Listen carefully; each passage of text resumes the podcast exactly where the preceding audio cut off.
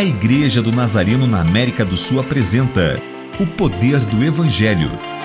Um devocional de autoria do Reverendo Severino José que abençoará sua vida. Maria nos ensinou em seu cântico que devemos louvar a Deus no meio da alegria, compartilhando com Jesus nosso sentimento. Agora, Isabel nos ensina que a alegria deve também ser dividida entre aqueles que ficam felizes com a nossa vitória.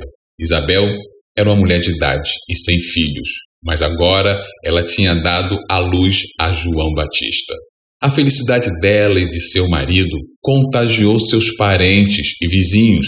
Paulo escreveu em Romano 12, 15: Alegrem-se com os que se alegram e chorem com os que choram. Certa vez o meu pastor disse: É fácil encontrar quem chora contigo. O difícil é ter amigos que se alegram com a sua alegria. Infelizmente, isto é uma verdade. Mesmo assim, é bom dividir nossa alegria com os amigos verdadeiros. Oremos. Deus, que possamos ter a bênção de Isabel, estarmos cercados de amigos verdadeiros, que possam se alegrar com a nossa vitória, assim como vamos nos alegrar e orar pelo sucesso deles.